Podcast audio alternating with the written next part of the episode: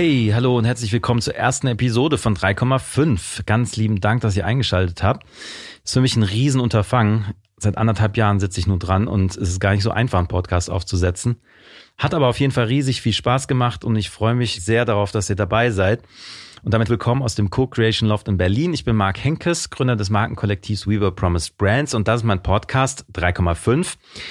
Ich treffe mich hier mit mutigen Gründerinnen, Entrepreneurinnen und Werteaktivistinnen, die mir hier erzählen, was sie bewegt und wie sie das so machen mit dem gesellschaftlichen Wandel. Alle zwei Wochen reden wir über Themen wie soziale Verantwortung, über große Entscheidungen. Wir schauen uns auch so manche bittere Rückschläge an und wir gehen auch auf persönliche Vorbilder ein und wie wir vielleicht auch selbst Teil dieser Bewegung werden können. Jetzt fragt ihr euch vielleicht, wieso 3,5? Der ein oder andere hat vielleicht schon von der 3,5 Prozent Regel gehört. Die geht auf eine Harvard-Studie zurück und besagt im Wesentlichen, dass eine kleine Minderheit, 3,5 Prozent eben, einen radikalen Wandel in der Gesellschaft auslösen kann. Und mit meinem Podcast mache ich mich auf die Suche nach diesen Menschen und möchte herausfinden, woher kommen die und was treibt die an. Dabei wird es ganz viel um soziale Verantwortung gehen und das ist auch das Thema des Podcasts. Ich möchte euch so ein bisschen zeigen, wie man halt auch klein anfangen kann, denn ich habe immer wieder festgestellt in Gesprächen, dass viele Menschen sagen, ich würde mich ja gern um das Thema stärker kümmern und soziale Verantwortung finde ich auch wichtig. Ich weiß aber nicht so richtig, wie ich anfangen soll. Und dazu dient dieser Podcast. Ich möchte euch anhand von Beispielen zeigen, dass es ganz einfach ist, auch klein anzufangen. Und deswegen werden wir auch viele Gesprächspartner hier finden, die vielleicht nicht ganz so bekannt sind, die aber eine ganz tolle Geschichte zu erzählen haben. Und genau diese Geschichten möchte ich euch ins Herz legen. Für mich bedeutet das auch so ein bisschen zurück zu den Wurzeln zu gehen, denn ich war ursprünglich mal Journalist und für mich ist das auch eine gute Gelegenheit, wieder so zu arbeiten und mich mit spannenden Menschen auszutauschen. Jetzt fragt ihr euch vielleicht, wer sind eigentlich We Were Promised Brands? Wir sind ein Markenkollektiv und ich bin Teil davon. Der Name ist vielleicht ein bisschen sperrisch, der bedeutet so viel wie uns wurden doch Marken versprochen, wo sind sie denn? Und der Name kam mir so ein bisschen in einem Traum. Es geht im Prinzip darum, sich anzuschauen, wo stehen wir eigentlich als Gesellschaft, wo stehen wir als Unternehmen, als Organisation oder als Menschen und zu schauen, wie können wir uns gesellschaftlich verantwortlicher zeigen. Das bedeutet, dass wir uns im Sinne eines Impact Branding Ansatzes viele Unternehmen aus dem Mittelstand anschauen und uns überlegen, wie können wir die aus Produktanbietern, die sich nur um Gewinnmaximierung scheren, über einen ganz langen Zeitverlauf zu Impact Brands machen, die sich im gesellschaftlichen Zweck verpflichten.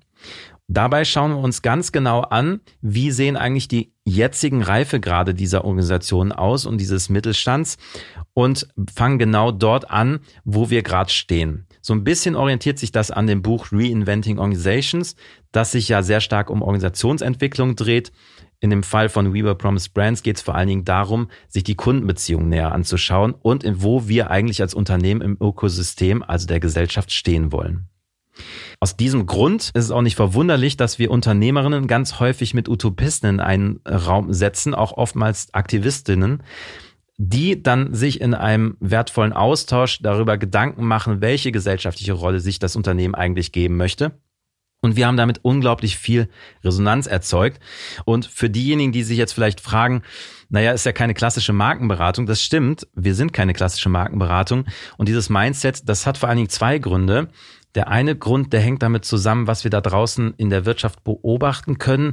Und der andere hat so ein bisschen was damit zu tun, wo ich persönlich herkomme. Dazu komme ich gleich noch.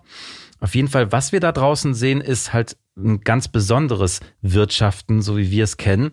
Und zwar, das ist mir zuletzt erst aufgefallen, als ich meinen Kleiderschrank entrümpelt habe und dabei festgestellt habe, dass ich viel zu viele Klamotten habe und habe dann mal nachgeschaut, wie viele Gegenstände wir eigentlich als Deutschen besitzen.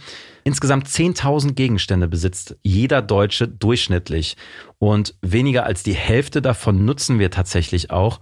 Und das macht so ein bisschen klar, dass wir total überfordert sind und nicht mal dazu kommen, das zu konsumieren, was wir da eigentlich kaufen. Und es macht auch klar, warum ich regelmäßig in deutschen Supermärkten eine Schreiattacke bekomme, weil da insgesamt über 12.000 Artikel in den Regalen auf uns warten. So zum Vergleich, das ist etwa doppelt so viel wie vor zehn Jahren. Und bei der Werbung sieht es nicht viel anders aus. Etwa 1000 bis 13.000 Werbebotschaften prasseln jeden Tag auf uns ein. So etwa zehn davon können wir bewusst wahrnehmen und daran merkt man vor allen Dingen, wir sind total reizüberflutet an der Stelle. Und dazu passt auch eine Studie aus dem Jahr 2015, die nämlich besagt, dass die Aufmerksamkeitsspanne des Menschen inzwischen auf acht Sekunden gefallen ist und damit unter der von einem Goldfisch liegt. Die Studie, die hat inzwischen ganz schön Prügel bekommen, weil sie wohl nicht ganz wissenschaftlich ist. Aber es macht auf jeden Fall klar, wo wir da gerade stehen. Und ein anderes Beispiel dafür, wo wir als Märkte stehen, ist vor allen Dingen die Vermögensverteilung. Denn insgesamt 98,4 Prozent aller Bürger in Deutschland besitzen etwa die Hälfte des Vermögens. Die andere Hälfte des Vermögens besitzen allein 1,5 Prozent nur. Und daran wird dann auch irgendwie deutlich, dass sowas wie der Trickle-Down-Effekt an dieser Welt gar nicht funktioniert, nämlich zumindest nicht an der Stelle, wo Vermögen aufgebaut werden.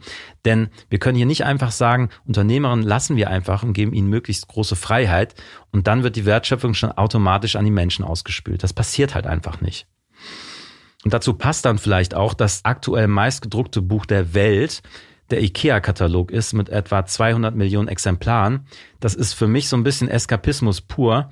Ist aber auch nicht verwunderlich, wenn ich die Zahl lese, dass drei von vier Arbeitnehmerinnen in Deutschland so gar keine emotionale Verbindung mehr mit ihrer Arbeit haben und dass insgesamt etwa ein Sechstel aller Mitarbeiter komplett innerlich gekündigt hat und dementsprechend keine Motivation mehr hat. Dazu gesellt sich dann aber auch noch eine große Klimakrise, Ihr habt vielleicht schon vom Earth Overshoot Day gehört. Das ist der Tag im Jahr, an dem die Menschheit symbolisch alle natürlichen Ressourcen aufgebraucht hat, die die Erde innerhalb eines Jahres wiederherstellen und damit nachhaltig zur Verfügung stellen kann. Und dieser Tag ist in Deutschland im letzten Jahr auf den 3. Mai gefallen. Das bedeutet, am 3. Mai haben wir schon alle natürlichen Ressourcen aufgebraucht, die wir für den Rest des Jahres eigentlich hätten gebrauchen können. Und dieser Tag ist in diesem Jahr ein bisschen weiter in den Sommer gerückt, aber auch nur deswegen, weil wir Corona hatten. Und es ist nicht davon auszugehen, dass dieser Tag dauerhaft da bleiben wird. Und daran wird irgendwo deutlich, dass die Art und Weise, wie wir hier konsumieren und wie wir wirtschaften, wenn wir jetzt Berlin als Beispiel nehmen würden, gar nicht mehr funktionieren kann, weil wir dafür nämlich mehr als drei Erden bräuchten und die haben wir einfach nicht. Und wer da ein plastischeres Bild haben möchte, ich habe mir sagen lassen, wenn man auf den höchsten Müllberg der Welt steigt, den findet ihr im indischen Ghazipur bei Neu-Delhi, der ist etwa 65 Meter hoch und so groß wie der Taj Mahal, dann erwartet euch ein unfassbarer Gestank da. Und ich glaube, das ist auch etwas, wo wir uns fragen sollten, was wir hier eigentlich machen. Ich finde deswegen, wir brauchen ein radikal neues Wirtschaftssystem, eins, das Mensch und Planet über Profite stellt und das Gewinne eben nicht als Selbstzweck sieht, sondern eben als Mittel zum Zweck. Und für diese Transformation, und das ist nichts anderes als das, brauchen wir eben Pionierinnen, Vorreiterinnen, Idealistinnen und Utopistinnen, die halt mit gutem Beispiel vorangehen. Und die möchte ich hier gerne in meinem Podcast vorstellen. Was läuft denn nicht so richtig in der Wirtschaft? Die Frage habe ich mir immer wieder gestellt an ganz vielen verschiedenen Punkten, wenn ich nämlich dann beobachtet habe in Krisen wie der New Economy Blase, die um die 2000er Jahre geplatzt ist oder bei der Finanzkrise oder jetzt eben bei der Corona-Pandemie. Was passiert eigentlich, wenn Märkte versagen? Und so richtig habe ich das selber nicht verstanden, warum im VWL-Studium, das ich dann irgendwann in Mannheim angefangen hatte, so um 2002 herum, immer wieder von dem Homo economicus die Rede war, aber nie so richtig davon, was eigentlich passiert, wenn Märkte tatsächlich zusammenbrechen. Und wie ihr vielleicht merkt, ist das auch so ein bisschen die Diskussion, die Waldemar Zeiler und Maja Göpel gerade führen, nämlich die, dass wir weg müssen von dem Bild des Homo economicus, der dafür sorgen wird, dass die Märkte eigentlich immer funktionieren und durch Trickle-Down-Effekte beispielsweise dafür sorgen, dass wenn wir nur genügend Liberalismus im Marktwirtschaft haben, dass das auch für alle gut ist. Das stimmt nämlich nicht. Und in diesem Sinne glaube ich, dass die Lösung dafür verantwortungsbewusste Menschen und verantwortungsvolle Unternehmen sind, die ihren Teil dazu beitragen, dass die Gesellschaft auch wieder funktioniert. Ich habe euch vorhin angedeutet, dass vieles von dem, was ihr hören werdet im Podcast, auch so ein bisschen zurückgeht auf meine persönlichen Erfahrungen. Und das möchte ich natürlich auch mit euch ein bisschen teilen. Ich glaube nämlich, dass das auch eine ganz gehörige Portion Kontext liefert für die Interviews, die wir dann später hören werden. Eine wichtige Erfahrung, die ich auf jeden Fall gemacht hatte, war während der Finanzkrise, als ich gerade erst fertig war mit dem Diplom und mit dem Studium und dann mit Ach und Krach bei einer Agentur einen Job ergattern konnte da ist mir dann zum ersten Mal aufgefallen, was eigentlich in der Arbeitswelt sehr viel falsch läuft. Nämlich, ich habe die zweifelhafte Ehre gehabt, 52 Stunden am Stück zu arbeiten. Das klingt vielleicht jetzt im Nachgang total hirnrissig, aber wenn man in diesem Mindset drin ist und erstmal reingekommen ist, dann merkt man sehr, sehr schnell viele Dinge nicht mehr. Und das war eben eine sehr, sehr wichtige und einschneidende Erfahrung für mich, insbesondere deswegen, weil meine damalige Chefin mich tatsächlich im Büro eingesperrt hat und mir immer wieder so Essen äh, zugeschoben hat, damit ich gut laufe. Und damals habe ich mich so gefühlt wie so eine wie so eine geölte Maschine, die irgendwie Dinge ausspucken soll und habe mich dabei gefragt, ja, aber Augenblick mal, wo ist denn hier die Menschlichkeit und wo werde ich hier eigentlich gesehen? Und ich habe mich dann relativ schnell auf die Suche nach einem neuen Job gemacht, habe den auch gefunden, bin zurück nach Mannheim gegangen, wo ich insgesamt auch 15 Jahre gelebt habe und habe tatsächlich für einen Chemiekonzern angefangen in der Nähe dort habe erstmal zwei Jahre lang verschiedene Abteilungen in der Kommunikation durchlaufen und ich fand's super. Es war in meinem Freundeskreis nicht gerade sonderlich gut angenommen worden, weil natürlich auch klar war, in meinem Umfeld, wo es sehr stark um Nachhaltigkeitsthemen geht, wo es um Neoökologie geht, da wird das nicht gern gesehen. Trotz allem, ich fand die Zeit super dort. Ich habe mich auch selber gewundert, wie sich so ein Konzern eigentlich aus so einem schweren Thema, gerade einem Konzern aus der Chemie, so einem schweren Thema wie Nachhaltigkeit annimmt und wie man versucht, dort möglichst viel zu machen. Trotz allem habe ich aber auch gemerkt, dass diese Konzernstrukturen vielleicht an vielen Stellen auch nicht so richtig dazu beitragen, dass Märkte gut funktionieren. Das habe ich vor allen Dingen halt bei dem Thema der Wertschätzung gemerkt, als ich dann nämlich nach vier Jahren insgesamt halt auch keinen wirklichen Folgevertrag mehr bekommen habe, beziehungsweise nur noch einen befristeten und ich dann gesagt habe, irgendwie ist das seltsam, wenn man zwei Jahre auf etwas hinarbeitet, die eigene Arbeit nicht wirklich gewertschätzt wird und man dann am Ende dann auch noch gebeten wird zu gehen oder zumindest eben zeitweilig nur noch zu arbeiten für das Unternehmen. Und dann habe ich mich eben entschlossen, da wegzugehen und bin zu einem Mittelständler gewechselt Dort habe ich diesen Vertrag bekommen, den ich wollte. Zunächst auch die Wertschätzung bekommen, die ich mir gewünscht hatte. Und war dann sehr, sehr schnell in einem Markenprojekt drin, wo ich 370 Leute hatte, die parallel auf drei Kontinenten zusammen in Workshops waren und bin hin und her geflogen und war erstmal total, total bewegt und total beseelt an der Stelle. Aber ich habe auch sehr, sehr schnell gemerkt, das zieht ganz schön viel Kräfte, vor allen Dingen dann, wenn man nicht kollektiv zusammenarbeitet. Und nach einer Weile bin ich dann irgendwann mal, gab es so einen speziellen Punkt, wo ich in der Arbeit saß und vor meinem Bildschirm saß und plötzlich waren die Buchstaben nicht mehr zu lesen. Und da habe ich dann gemerkt, irgendwas stimmt hier nicht. Ich bin dann zur Geschäftsführung gegangen, habe gesagt, ich glaube, ich gehe jetzt erstmal nach Hause. Das habe ich dann auch gemacht. So wirklich erinnern kann ich mich daran nicht mehr. Ich weiß nur noch, dass ich aufgewacht bin zwei Tage später, sämtliche Termine verpasst hatte, bin dann zum Arzt gegangen und habe dann auch die Diagnose bekommen, Burnout bin dann in eine Klinik gegangen und als ich dann wiedergekommen bin, war es eigentlich nicht viel besser. Inzwischen hatte ich dann auch nicht mehr so viele Freundschaften, die ich pflegen konnte und auch meine Ehe ging so langsam den Bach runter. Und ich habe dann zehn Monate Auszeit genommen und habe mich tatsächlich mit mir selbst beschäftigt. Denn ich habe mich gefragt, wie kann ich eigentlich wieder zurück in diesen Job kommen und ist es überhaupt dieser Job, den ich machen möchte? Und habe mir wirklich Sinnfragen gestellt. Und Zehn Monate lang habe ich wirklich hart gearbeitet, um so ein bisschen zurückzukommen, um euch das ein bisschen bildlich zu machen. Ich habe echt auf allen Vieren in der Wohnung rumgekrochen und hatte keine Kraft, irgendwas Großartiges zu machen. Und für mich war das eine völlig neue Erfahrung, der so aus der Leistung herauskam und der eigentlich immer gedacht hat, wenn man viel arbeitet, dann kann man auch ein tolles Leben haben. Und das hat sich dann einfach als falsch herausgestellt. Und ich habe dann gemerkt, okay, ich muss einen ganz anderen Weg gehen und habe mich mit anderen Themen beschäftigt. Und dann kam irgendwann das Angebot für einen Neuanfang und ich bin nach Göttingen gegangen zu einem Unternehmen, wo ich dann später auch ein Markenprojekt betreut habe und habe dann gedacht, das wäre vielleicht eine ganz gute Gelegenheit, nochmal so ein bisschen wieder Konzernluft zu schnuppern und habe das auch sehr genossen bis zu dem Punkt, als ich wiederum gemerkt habe, irgendwas läuft hier falsch, nämlich als mein Projekt gestoppt wurde und dann gesagt wurde, wir haben jetzt leider keine Aufgaben mehr für dich. Und da habe ich dann zum ersten Mal gemerkt, okay, bin zu meinem Chef gegangen und habe gefragt, was kann ich denn tun, wo kann ich unterstützen? Dies und das wären vielleicht Themen, mit denen ich mich auseinandersetzen könnte. Und ich dann die Antwort bekommen habe, wieso eigentlich? Ähm, du kannst dich doch einfach hier hinsetzen mit einem Roman, liest doch einfach einen Roman und sitzt deine Zeit ab. Und da habe ich gefragt, wieso sollte ich meine Zeit hier absitzen? Ihr habt mich doch eingestellt, damit ich hier Themen vorantreibe. Also warum lasst ihr mich nicht Themen vorantreiben? Und mein Chef sagte dann einfach, mach doch einfach. Am nächsten Morgen bin ich dann zur Arbeit gekommen, habe erstmal meinen Schreibtisch aufgeräumt für alle Fälle und habe mir ein Buch mitgebracht, habe mich dann hingesetzt, habe meine Beine auf den Tisch gelegt und habe gelesen. Als mein Chef dann vorbeikam, hat er mich gefragt, was liest du denn da Schönes? Und damit habe ich dann irgendwie gewusst, okay, hier kann ich nicht bleiben. Ab dem Zeitpunkt war mir dann klar, ich muss was anderes machen. Bin dann nach Hause gefahren und dann wurde es auch nicht wirklich besser. Ich habe nämlich einen Anruf von meiner Frau bekommen, mit der ich damals noch verheiratet war, die mir dann geschildert hat, dass sie leider die Ehe nicht mehr weiterführen kann. Musste ich so hinnehmen. Dann habe ich gemerkt, dass ich Probleme mit dem Rücken habe. Dann kam die Diagnose Bandscheibenvorfall. Ich habe einen Autounfall gebaut und meine Mutter hat angerufen und gesagt, dass sie unheilbar an Krebs erkrankt sei. Und das innerhalb von wenigen Wochen. Und da habe ich gemerkt, okay, irgendwas läuft hier komplett falsch. Ich brauche wirklich was Neues. Und ich habe dann die Flucht nach vorn angetreten, mich gefragt, was ist eigentlich das, was ist eigentlich der Traum, den ich mir irgendwann nochmal erfüllen wollte, wo ich mich aber nie zugetraut habe.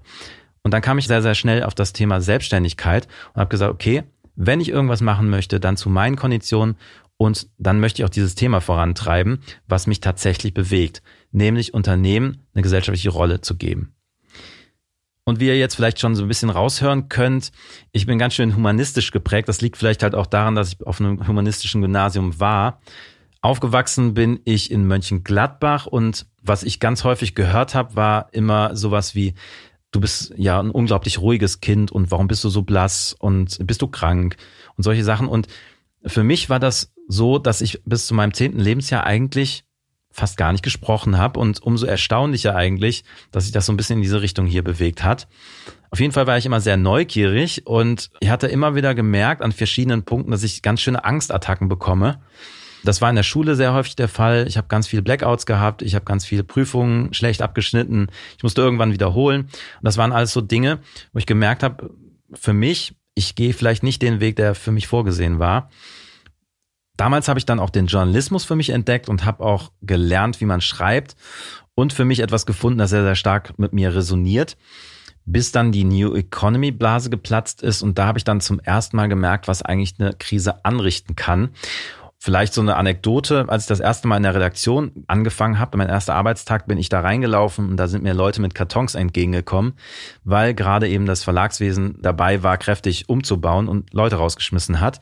Und meine Aufgabe war es dann eben, für diese Leute eben einzuspringen und Artikel zu schreiben. Und da habe ich zum ersten Mal gemerkt, oh Gott, was ist das denn hier? Und was ich dann halt gemerkt habe, okay, ich möchte mehr über diese wirtschaftlichen Zusammenhänge erfahren und habe mich dann letztendlich für ein VWL-Studium in Mannheim entschieden. Das allerdings war dann ein bisschen schwieriger, weil ich eigentlich nicht die Möglichkeit gehabt hätte, dort zu studieren. Ich habe dann schlicht und ergreifend bin ich hingefahren und habe mich dann mit einem Stuhl vors Rektorat gesetzt. Und ich kann es echt nur empfehlen, wenn ihr einen Traum habt oder etwas, das euch ganz wichtig ist, dann kämpft echt dafür.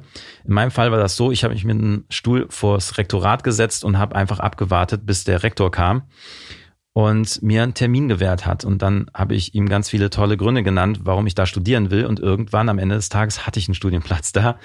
Ich weiß nicht, ob das überhaupt so erzählen darf, aber es war auf jeden Fall die Art und Weise, wie ich dann zum Studium kam. Und letztendlich hat das dazu geführt, dass ich auch sehr dankbar dafür bin bis heute.